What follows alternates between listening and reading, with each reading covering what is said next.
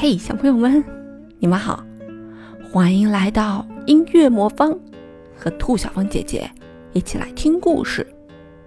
今天我们一起来听一听《豌豆公主》故事的英文版吧，好吗？Once upon a time, there was a prince who wanted to marry a princess, but she couldn't have to be a real princess.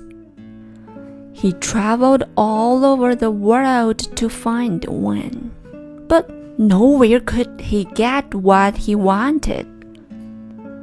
There were princesses enough, but it was difficult to find out whether they were real ones.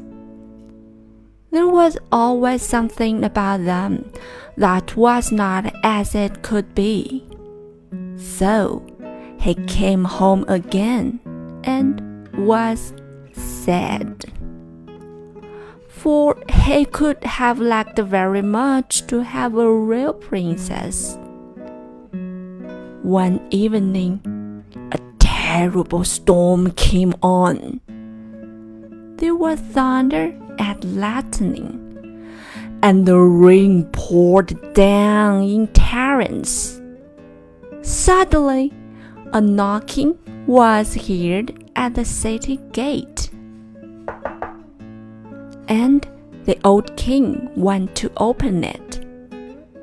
It was a princess standing out there in front of the gate. But good gracious! What a sight the rain and the wind had made her look!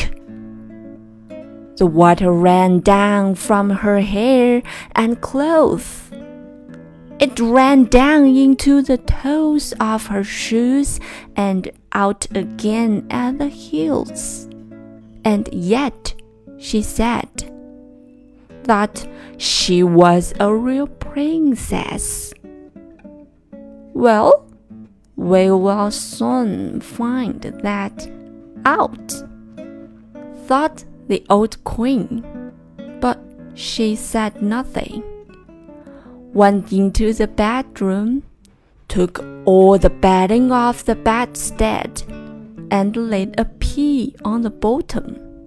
Then she took twenty mattresses and laid them on the pea.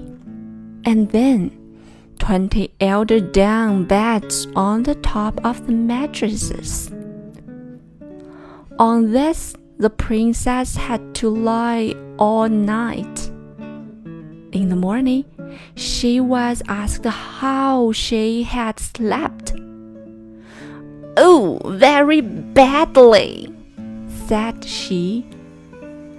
I have scarcely closed my eyes all night.